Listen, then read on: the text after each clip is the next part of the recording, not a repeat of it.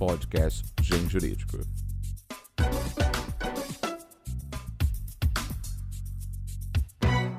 Excelentíssimos ouvintes, colendo internet egrégio mundo jurídico. No podcast do Gen Jurídico de hoje, eu tenho a alegria, a imensa honra de receber a ministra Grace Mendonça. Ministra Grace, é uma honra recebê-la aqui no nosso programa. Seja muito bem-vinda. A honra e a alegria é toda minha de compartilhar esse momento com vocês e poder trocar um pouco é, as nossas percepções em, em, ter, em temas importantes e relevantes. A alegria é toda minha, professor. Obrigado.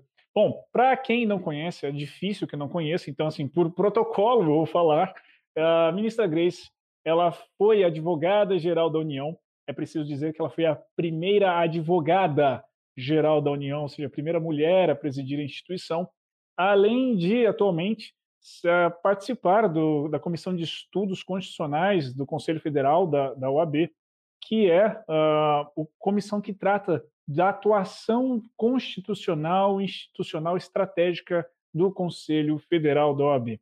Ministra, dentro de muitos temas que eu separei para perguntar aqui, vamos ver se vai dar tempo. É, eu queria começar falando sobre sua trajetória para os nossos ouvintes conhecê-la melhor. Como foi, quando entrou na, na, carreira da advocacia pública, por que a advocacia pública, como foi essas escolhas iniciais assim da vida? Bom, a minha trajetória é marcada por muito trabalho, né? desde de trabalho e estudo. Né? Desde muito cedo, o seio familiar, né? meus pais sempre nos estimularam muito aos estudos. Né? Então, o estudo é o caminho. Então, nós sempre nos dedicamos em casa a isso. E veio a opção pelo curso de Direito, seguida, por óbvio, de uma opção um pouquinho mais lá adiante da, da advocacia pública, é, instituição para a qual eu tive a alegria de, de ser aprovada é, e de iniciar as minhas atividades lá no ano de 2000. Tive a oportunidade de ingressar no momento em que era o advogado-geral da União, o ministro Gilmar Mendes. Puxa. E, na, é, e naquela oportunidade, o ministro Gilmar é, me convidou para cuidar de, algum, de uma coordenação que tratava dos recursos extraordinários no Supremo Tribunal Federal. Daí toda a minha história dentro da advocacia pública, conectada ao STF, impulsionada lá atrás pelo ministro Gilmar Mendes. Então, era uma coordenação muito pequena, professor Anderson, que era uma coordenação de quatro advogados, e que depois, quando eu acabei saindo dessa unidade para assumir o posto de advogada-geral da União, nós deixamos por lá né, uma, uma estrutura com mais de 70 advogados, com, mais, com, com servidores 110 ao todo, então um corpo bem estruturado para fazer a defesa adequada e eficiente da União junto à Suprema Corte Brasileira. Então é uma trajetória de muito trabalho, de muita dedicação e que na carreira eu tive a alegria, não é, de, de assumir esse posto, que é o posto de advogada geral da União, é, representando com certeza absoluta, a, a, digamos, todo o acervo de mulheres e de não somente de advogadas públicas, não é, mas a esperança de muitas mulheres é, e demonstrando que é possível pelo trabalho, que é possível pelo pelo esforço e pela dedicação, não é, ocupar espaços relevantes também na sociedade brasileira. Ministra, e nesse momento em que a senhora assume essa unidade da AGU, ali perante o Supremo, tinham acabado de ocorrer algumas reformas em processo constitucional. Tinha saído a lei da DPF, a lei da DIN, né, inclusive várias eh, arquitetada até com a participação direta do próprio ministro Gilmar, da qual nós acabamos de citar. Como que estava sendo a adaptação do Supremo para este momento e como foi a adaptação para si mesma para poder fazer atuar perante o Supremo com, com essas novas legislações em processo constitucional? Tempo, tempo de de, de enfrentamento assim é, difícil, não somente pela perspectiva do, do dinamismo, é, de tudo que realmente estava sendo objeto de alteração, mas em especial pela deficiência é, de estrutura que a Advocacia Geral da União naquele momento experimentava. Então nós tínhamos uma força de trabalho muito limitada para fazer frente a todos esses desafios. Eu me recordo, inclusive, é, do período da, daquela emenda constitucional 41, né, que veio aquela reforma da Previdência, o trabalho, o esforço que nós tivemos para poder não perder as ações lá no Supremo Tribunal Federal, não é? com todos virando a madrugada, não é? estudando e analisando, é... mas conseguimos. é, eu tenho assim muita clareza hoje de que todas essas adversidades do passado elas foram determinantes para o sucesso e para os resultados que nós acabamos colhendo fruto desse trabalho muito dedicado né, dos advogados que faziam parte desse time. Agora, é importante mencionar também o trabalho muito intenso desenvolvido pela Suprema Corte naquele período, aliás, né, que se estende até os dias atuais, mas um, um trabalho muito intenso para poder responder é, adequadamente a todos aqueles, aqueles questionamentos. Então, foi um período em que nós não somente começamos a incorporar regras novas no processo constitucional, como, como, também começamos, professor Anderson, a, a ir experimentando os espaços que nós tínhamos para poder construindo a jurisprudência. Então, me recordo que nós apresentamos ao Supremo Tribunal Federal a primeira DPF que tinha por objeto e considerado ato do poder público decisões judiciais. Até então não se tinha a discussão é, feita pelo, pelo colegiado em torno dessa possibilidade. E nós construímos isso naquela DPF em que se discutiu a violação à importação de pneus usados, que depois se tornou uma DPF emblemática. Aquele foi o primeiro caso é, em que o Supremo Tribunal Federal reconheceu atos do poder público também, é, nessa concepção, nesse conceito, também os atos emanados do, do, do, juiz, do magistrado, as decisões judiciais fazem parte desse, desse conceito. Então, a partir, de, a partir daquele momento, a DPF passou a ser também a sede em que nós apresentávamos decisões judiciais, muitas vezes conflitantes, relevantes, e que passaram a ser objeto também de análise pelo Supremo Tribunal Federal em sede da DPF. Então, uma riqueza para todos nós, é, não somente incorporar os institutos, como experimentar os institutos e fazer parte da jurisprudência construída pela Suprema Corte. Que interessante. É, ministra, a senhora também assistiu de camarote uma série de transformações na nossa Corte Suprema. Que que é, quais aspectos você apontaria comparando de quando começou a sua atuação ali em jurisdição constitucional e um pouco antes de assumir, ou quando assumiu a, AGU, e hoje em dia? quais são os marcos assim que de transformação institucional que, que a senhora apontaria da Suprema Corte? Olha só, quando eu comecei a acompanhar as ações da União junto ao Supremo Tribunal Federal, nós tínhamos na composição o ministro Moreira Alves, nós tínhamos Sidney Sanches, nós tínhamos Nery da Silveira, nós tínhamos é, Maurício Correia, nós tínhamos Ilmar Galvão. Então, lá atrás, era uma, uma, uma corte com uma realidade, né?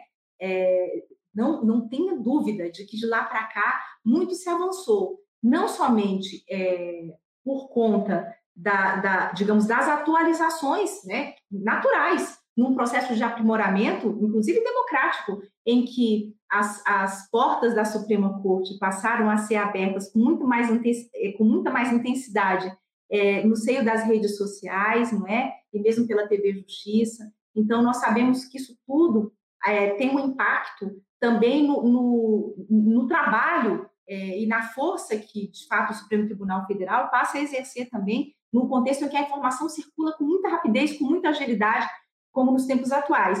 Então, essa composição que foi, eu, eu realmente tive a, honra, não é, de acompanhar quando a ministra Ellen Grace entrou é, para ocupar uma cadeira e depois acompanhei a saída, né, logo depois da presidência, todo o exercício da presidência. Né? Quando a ministra Carmen ingressou, o ministro Joaquim, quando entrou e saiu, o ministro Ares, quando entrou e saiu.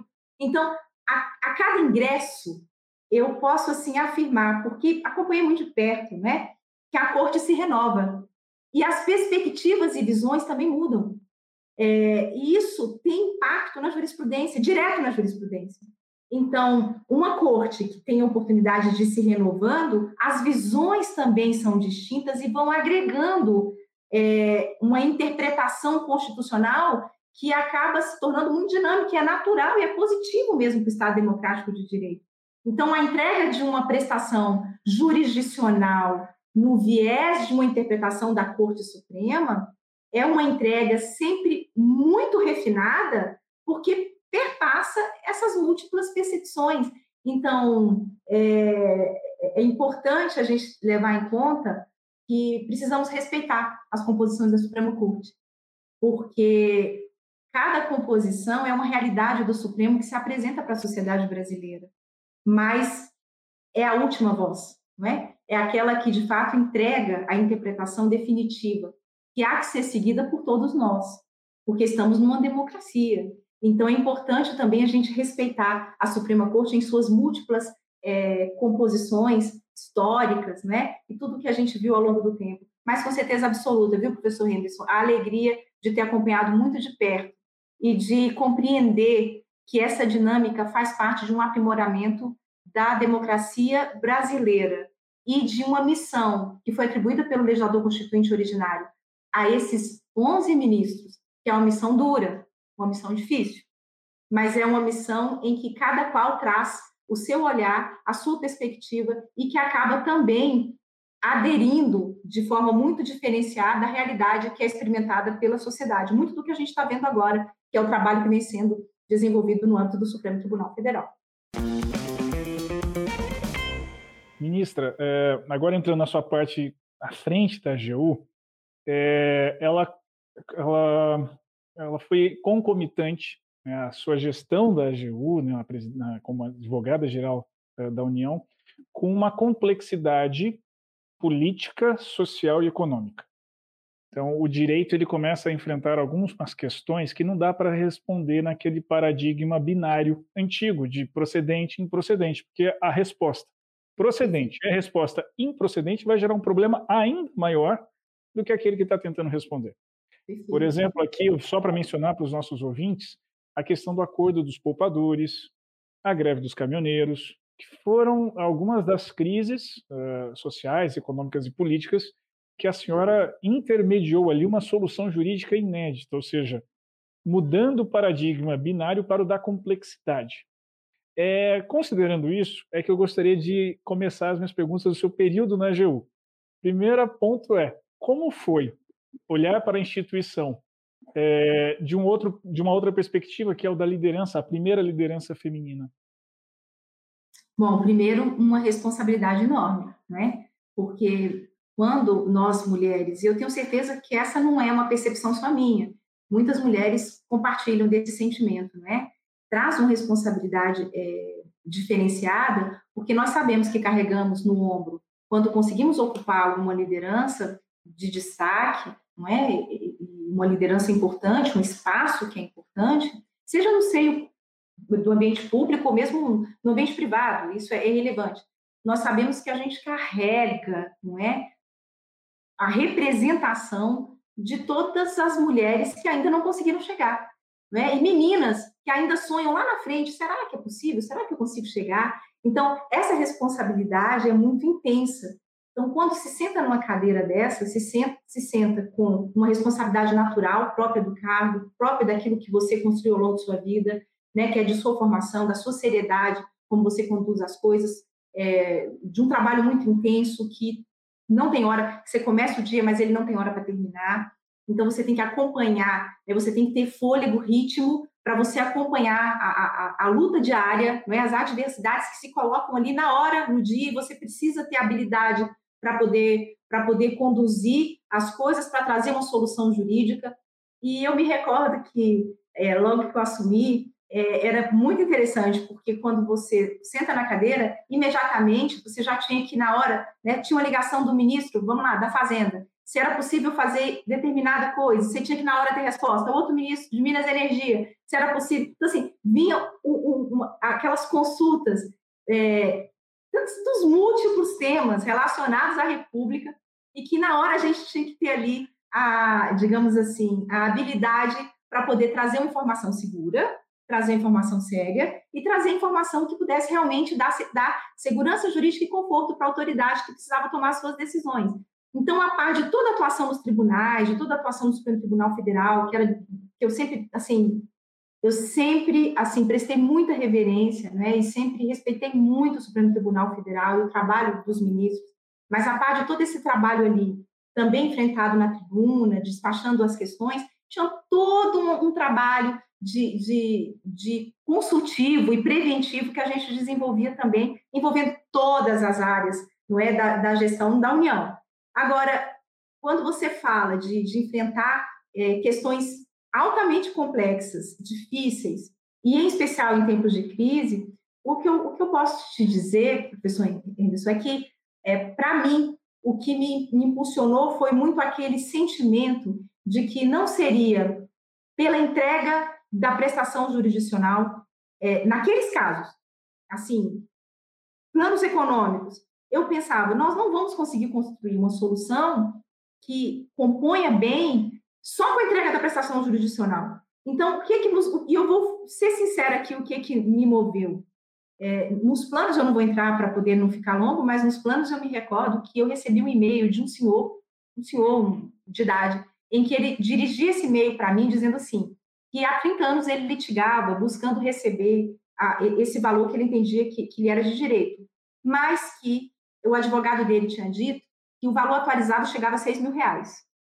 Mas que o filho dele estava passando por um momento difícil, uma doença que era uma doença é, complexa, que ele precisava adquirir um medicamento e que ele não tinha o dinheiro. Então, que ele me entregava aquela ação dele, o direito dele, por dois mil reais. Então, foi aquilo que me, quase que me empurrou para abraçar essa pauta tão complexa que seria de compor entre representantes né, das instituições financeiras e dos poupadores.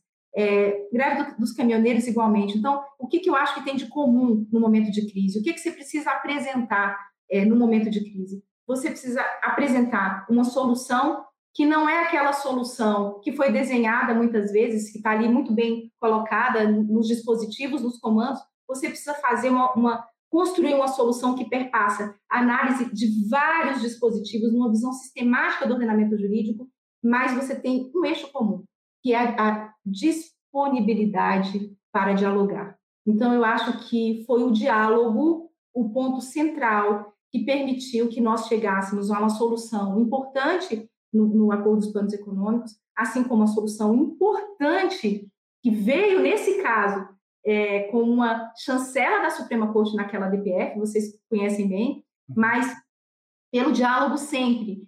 É, eu acredito que seja esse entendimento, ele tem de fato, isso para mim é muito claro, ele tem um valor enorme, que eu acho que nem todos ainda se debruçaram sobre esse valor e, e apostaram nele. Então, o que eu fiz foi apostar. Apostar na capacidade de dialogar e de construir soluções que pudessem trazer conforto para todo mundo, ainda que no meio do caminho, nem tão lá e nem tão cá, mas um meio do caminho que trouxesse o conforto e a segurança jurídica para todos. Muito bom. Para quem nos ouve e não está entendendo eh, este caso, este é o primeiro caso de acordo em jurisdição constitucional. Quando eu menciono da complexidade, para os nossos ouvintes entenderem, o dilema que o nosso judiciário se encontrava era: se ele desse a causa para os poupadores, nós teríamos uma crise financeira sem precedentes no país. Se ele decidisse pelo sistema financeiro nacional, nós teríamos uma crise institucional de revolução social, de protesto, de, de descrença. Ou seja, qualquer uma das duas opções seria ainda pior do que aquele problema que estávamos tentando resolver. Então, por isso eu falo da importância deste caso, né, com a atuação da ministra Grace aqui, fundamental para construir o judiciário como um espaço institucional de resolução de conflito, e não o judiciário dando a resposta ao conflito. E é por isso que eu vou puxar, porque nós estamos numa situação muito atípica, que é o da pandemia, é, em que o próprio ordenamento jurídico está se comportando de forma como nós nunca víamos, porque nunca imaginamos que teríamos uma pandemia. Né? Ministra, como a senhora avalia a gestão jurídica da crise sanitária que nós estamos vivenciando aqui no Brasil? Olha, é, com certeza absoluta, nós estamos experimentando algo assim é, impensável, né? E, e, nós realmente, assim, por mais que tivéssemos assim prognósticos e estatísticas e realmente nós é, acho que nunca cogitamos viver o que nós estamos experimentando nos últimos tempos, né? Uma crise sem precedentes, não só no contexto interno como mundial, mas acima de tudo a demandar uma eficiência também sem precedentes. Eu acho que a mesma intensidade da crise deveria corresponder ao grau de eficiência que nós deveríamos emplacar é, para combater essa, essa pandemia e, e, a, e essa contaminação e, e, todos esses reflexos negativos entre nós. Então, o que hoje a gente vislumbra, isso não é uma avaliação minha, não é? Eu, eu quase que reproduzo aquilo que é divulgado pelos veículos de comunicação, o que nós estamos hoje experimentando é um descompasso muito grande entre a nossa realidade, a realidade do número de mortos, a realidade do número de vítimas, a realidade da disseminação do vírus entre nós, com as medidas de combate, né? inclusive no viés preventivo, porque é, é, é muito triste para nós a gente praticamente assistir o mundo sendo imunizado e a gente lá no final da fila, né? Então, isso, isso nos traz um, um desalento que, que eu acho que, que realmente merece reflexão. Então, do ponto de vista, assim, para não fugir da sua, da sua pergunta, do ponto de vista jurídico, eu acho que o Supremo Tribunal Federal vem desempenhando um papel, assim, relevantíssimo. O Supremo Tribunal Federal vem enquadrando o que precisa ser enquadrado. Ele vem abrindo espaço aonde os espaços precisam ser alargados. E ele vem dizendo o que pode, o que não pode, onde de fato as coisas precisam acontecer. Então, quando o Supremo reconhece o, o, o espaço, inclusive negocial para os estados, é, é inerente, está conectado ao que diz a nossa Constituição, sem esvaziar não é, o comando vindo da União. Então, quando se tem muitas vezes negociações tardias, como a que a gente tem visto, não é? principalmente na, na política de imunização do nosso país, o que a gente observa é que é preciso alargar. Então, talvez os estados consigam também, pensando na população, consigam também fazer a diferença através dos seus planos regionais. E esses planos regionais precisam ser valorizados.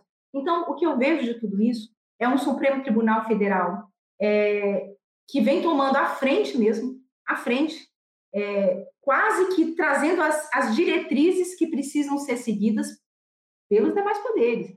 E isso é importante. É missão constitucional do Supremo Tribunal Federal realmente dizer o que está e o que não está conectado com a vontade do legislador constituinte originário. É o Supremo Tribunal Federal reafirmando a institucionalidade e a sua missão que foi concebida lá atrás, pelo, pelo Constituinte de 88. Então, eu acho que nós, enquanto população, aí que temos que ter o respeito por, por, pelo trabalho que vem sendo desenvolvido pela Suprema Corte, com muito mais razão. Então, é dessa forma que eu vejo, professor, sem, sem fazer nenhuma crítica aqui, não é, a, a, digamos, sem nenhum viés político ou ideológico, simplesmente à luz dos fatos, né? Nós enxergamos hoje uma crise enorme que precisaria, a mesma profundidade da crise, corresponder a uma eficiência sem precedentes na história da administração pública brasileira. Era isso que a gente precisava estar experimentando, e a gente não está vendo isso.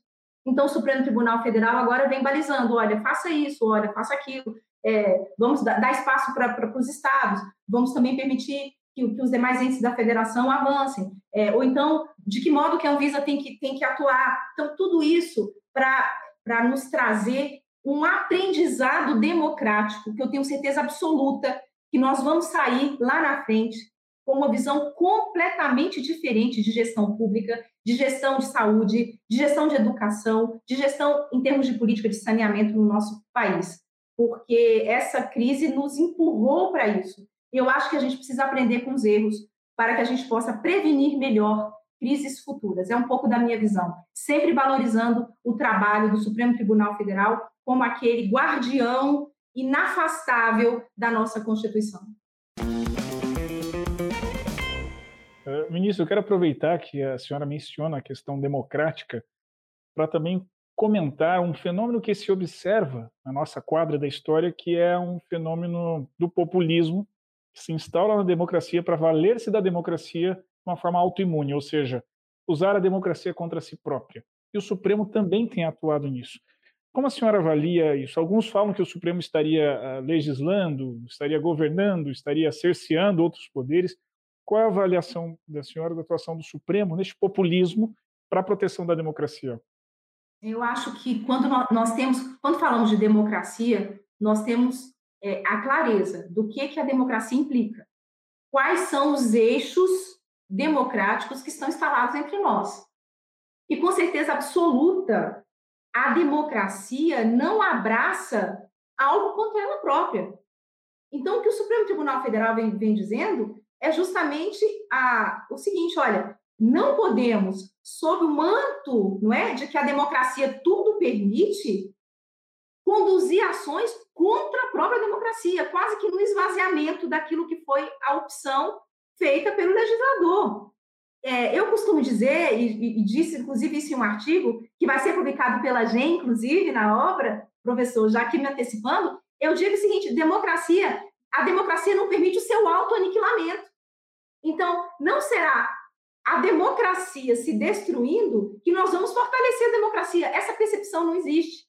Então, o que o Supremo Tribunal Federal vem fazendo, olha, eu fortaleço a democracia dizendo o que é coerente com os eixos democráticos. E o que for coerente com os eixos democráticos, eu chancelo. É o que o Supremo Tribunal Federal tem dito. Agora, aquilo que não for, eu tenho que dizer que realmente não está compatível e por isso precisa ser eliminado. Isso nos traz um dever a todos nós enquanto população, que é o dever de nos conectarmos e de conhecermos melhor a nossa democracia. Precisamos saber, enquanto pessoas inseridas no Estado democrático e, e, e no Estado de direito, precisamos conhecer a nossa democracia e as perspectivas próprias da nossa escolha. E com isso, sermos fiéis aos pilares da, da democracia brasileira. Então, nós não podemos atentar contra esse que é o regime que nos permite a melhor construção civilizatória. Quer dizer, as relações baseadas e amparadas pela democracia são as melhores relações. Então, é, é o melhor regime, é a melhor escolha. Então, nós precisamos valorizar essa nossa escolha e, com muito mais razão, valorizar o trabalho desempenhado pelo Supremo Tribunal Federal enquanto corte constitucional responsável também por nos dizer o que está de acordo e o que está em dissonância com os eixos da democracia no nosso país. Então, eu não acho que o Supremo Tribunal Federal ele avança legislando, tampouco ele avança no papel do administrador. Eu acho que quando se tem excesso ou quando se tem uma desfunção ou quando se tem uma distorção dos eixos democráticos, é a Suprema Corte do nosso país que tem a missão de fazer com que as coisas retomem aos eixos da normalidade. E isso nós temos que até assim, agradecer, porque temos uma instituição sólida, capaz de fazer essas entregas, capaz de trazer essas respostas para toda a sociedade brasileira, e não o contrário, no viés de crítica, a ponto de querer enfraquecer essa instituição que é fundamental para a consolidação e fortalecimento da democracia brasileira, que é o Supremo Tribunal Federal. Ministra, é, a nossa casa editorial foi brindada e nós, uh, já falei aqui antes das gravações, nós estamos muito honrados por isso, de estar editando e publicando uma obra organizada pela senhora que se chama Democracia Substantivo Feminino. É, o título por si só já é forte e os textos que estão ali são maravilhosos. A senhora está falando em democracia. Para o nosso leitor que está nos ouvindo, é, que característica da democracia a senhora gostaria de destacar, ainda mais sob a ótica feminina, nós precisaríamos reforçar e avançar como processo civilizatório democrático que vivemos? É, eu, eu acredito que, assim, não vou nem entrar em tantos aspectos, porque a democracia em si nos traz uma riqueza, né? São uhum. tantos desdobramentos, são tantos aspectos relevantes, né, que nós podemos falar e explorar em torno da democracia, mas eu vou me permitir concentrar em um só, que é a questão da participação popular, né? é, a, é um regime que extrai a sua força do povo, da vontade do povo. Então, o povo não pode boicotar a democracia. O povo tem que valorizar a democracia. Porque a democracia é o regime que entrega a ele o poder. E o poder nas formas que nós já conhecemos, seja na escolha de representantes através da força do voto, ou mesmo através daquela participação direta do povo, nas ações populares, nos plebiscitos, referendos, nas audiências públicas, tem um viés consultivo importante em que o povo pode realmente ali participar e se organizar para isso. Então, quando o povo começa a pretender estremecer os pilares da democracia, eu acredito que o povo está se auto-boicotando. E é isso que a gente não pode permitir. Então, é, talvez, assim, essa é uma obra, Democracia, substantivo feminino, que o Grupo GEM abriu um espaço diferenciado para que as mulheres pudessem é, trazer voz a esse tema, predominantemente explorado, refletido, dialogado por homens, para que mulheres pudessem também trazer a sua visão, o seu olhar em torno da democracia. O Grupo GEM, é, eu, acho, eu acredito, professor Henderson, que o Grupo GEM marca a história da editora com essa obra. Por quê? Porque congrega mulheres que ou experimentaram a democracia e vem experimentando a democracia na sua vida através de relatos pessoais assim impressionantes e também de mulheres que ocupam atualmente ou já ocuparam espaços importantes de poder, não somente no cenário nacional, como também no ambiente internacional.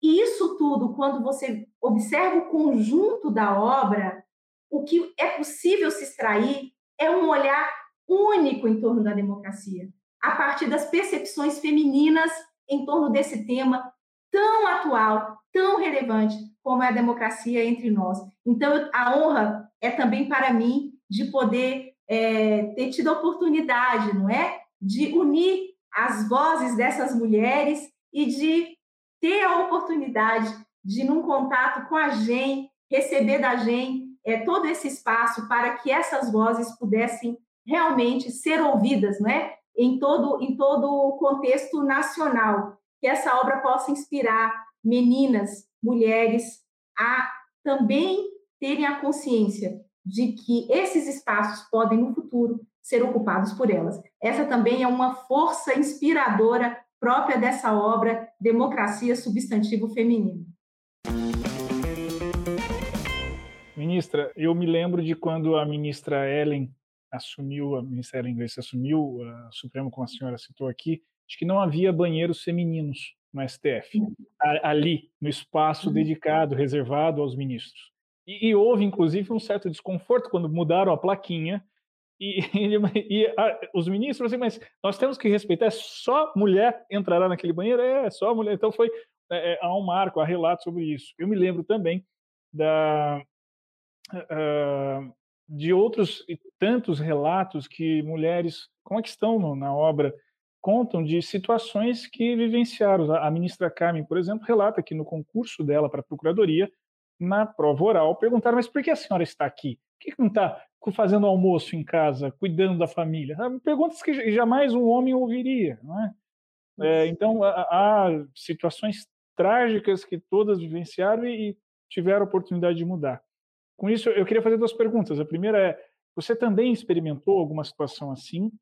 E a segunda é: que palavra de motivação você deixaria para nosso ouvinte que está agora ou no trânsito, ou estudando para algum objetivo, ou tem alguns sonhos a se concretizarem e vê tanta dificuldade e precisa se inspirar?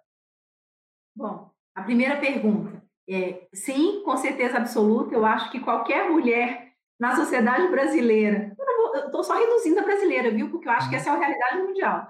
Mas eu acho que qualquer mulher na sociedade brasileira que, que chegou a um posto de liderança, ela com certeza absoluta tem inúmeras histórias a serem contadas de até constrangedoras, é, né, do ponto de vista assim da, da, da, da, exclusão, né? Mas eu tenho uma que eu falo brevemente. É, no início da nossa conversa eu mencionei que eu coordeno, eu tive a oportunidade de estruturar, de organizar uma unidade na Advocacia Geral da União que era responsável pela defesa da União perante a Suprema Corte. E ali naquele momento, lá em 2005, eu tinha desenvolvido os departamentos, tinha estruturado fluxos, rotinas, procedimentos, para que a gente não perdesse prazo, para que a gente passasse a ganhar mais do que perder, para que a gente tivesse em todas as sessões do Supremo Tribunal Federal, acompanhando as sessões do plenário, das turmas, sustentações orais, enfim. A gente, eu, eu tinha ali, junto com, com toda uma equipe, estabelecido é, procedimentos que a gente pudesse é, avançar junto ao Supremo Tribunal Federal e trazer resultados para a União. E eu me recordo que nesse, nesse período teve um advogado público, é, um advogado público, que ele pediu licença para falar um minutinho comigo e lá na minha sala, ele mal entrou, ele ficou ali da porta. Eu pedi que ele entrasse, ele ficou na porta, ele disse assim: "Não, eu vim aqui pedir à senhora que a senhora me redistribuísse para qualquer outra unidade". Aí eu falei, mas poxa, por quê? O que, que aconteceu? Né? Qual, qual é a razão pela qual você, tá, você está pedindo para sair da nossa unidade? Porque a gente trabalhava num ritmo muito motivador, equipe muito unida, né? Uhum. Mas por quê? O que está acontecendo? Aí ele me disse assim: Não, eu vou ser sincero com a senhora, eu não vou medir palavras, eu vou ser muito sincero com a senhora. Eu, eu, eu tenho saído daqui com muitas dores no estômago, porque eu não consigo, eu não consigo ser chefiado por uma mulher. Meu Deus. Então, isso, nós estamos falando de algo recente, não é? É, ontem. Nós não estamos falando na, na, na idade da pedra, não. Né? Então, isso quer dizer que a percepção masculina em torno do trabalho a ser desenvolvido pela mulher ainda é uma percepção triste, que merece ser trabalhada nos núcleos familiares. Daí a uhum. importância do, do trabalho do pai, da mãe, do avô, da avó, né? é o núcleo familiar formando homens e mulheres com um olhar mais democrático. E o olhar democrático envolve a inclusão de todos, é a diversidade, é a pluralidade. Então, já te respondendo, essa, esse foi só um exemplo. E o segundo, passando na segunda pergunta, dizer o seguinte: para aquelas meninas, para aquelas mulheres, não é que, que estão aí enfrentando momentos difíceis de vida às vezes, né? Eu, eu preciso falar isso. As coisas na vida não são fáceis. Não foi fácil para mim. E eu tenho certeza que as coisas também não são fáceis para tantas mulheres. Mas nós precisamos sempre acreditar. Acreditar primeiro na força do estudo e na força do trabalho. Eu, eu queria se falar por mim, porque o que eu sempre é, acreditei e nunca abri mão foi de confiar que o estudo pode me levar a uma situação de transformação de vida. E o trabalho intenso, firme, sério, comprometido, ético também. Então, não é qualquer trabalho. É um trabalho sério, é um trabalho comprometido, é um trabalho ético, é um trabalho honesto, também pode nos levar a uma transformação da realidade. Então, para você que nos ouve, menina ou mulher, que está nessa fase ainda, não é, de encontrar o seu espaço no ambiente profissional, seja no espaço no setor público ou mesmo no privado, o que eu posso dizer é: não desista, persista, acredite no seu sonho, estude e trabalhe, porque lá na frente você vai olhar para trás e falar: meu Deus, eu nem imaginava que eu podia chegar onde eu cheguei. Olha aqui, olha o que eu estou agora desempenhando, olha a contribuição que eu estou dando para a sociedade brasileira. Então, muitas vezes, quando a gente está enfrentando situação difícil, a gente não consegue enxergar o que tem ali na frente para a gente de melhor. Então, acredite e confie em você mesma, em especial mulheres. Confie, não há, não acredite quando te dizem que não há espaço para você. Há espaço para você, sim. Acredite nesse espaço e corra atrás dele. É isso, professor Indes. Eu acho que é um pouco do que eu vivi e que eu, e que eu acho que, se acreditar, eu acho que dá para chegar assim com muito esforço, com muito trabalho, dedicação e estudo. Nisso, eu só tenho a agradecer imensamente por compartilhar uma vivência pessoal de forma tão inspiradora conosco e com todas as que estão nos ouvindo. Eu tenho certeza que algumas vidas mudarão depois de ouvir isso. Poxa, Também quero, muito obrigada. Quero agradecer pelo seu tempo. É sempre muito bem-vindo aqui. Quando quiser falar de algo, de alguma pauta, dos projetos que estão por vir aí, nós temos vários temas aqui. Esteja sempre convidado e se sinta sempre bem-vindo aqui. Para nós é uma alegria dialogarmos aqui, podemos mostrar um pouco às nossas e nossos ouvintes aqui. Eu quero parabenizar também, professor Inês, pelo seu trabalho, né, por tudo aquilo que tem sido objeto de dedicação de seu estudo, numa ação transformadora também, através das suas aulas. Então, te parabenizar por esse trabalho sério que vem sendo também inspirador para homens e mulheres. Parabéns também. A alegria foi toda minha de poder compartilhar com vocês desses minutinhos e dizer que fico muito feliz de agora, com esse trabalho é, junto ao Grupo GEM, a gente poder compartilhar com todos essa obra Democracia Substantivo Feminino, que logo, logo estará à disposição de todos. Muito obrigada, professor. A alegria foi minha. Eu que agradeço. Então é isso, meus caros. Ficamos por aqui. Nos vemos no próximo podcast do Gen Jurídico. Um forte abraço e até lá. Podcast Gen Jurídico.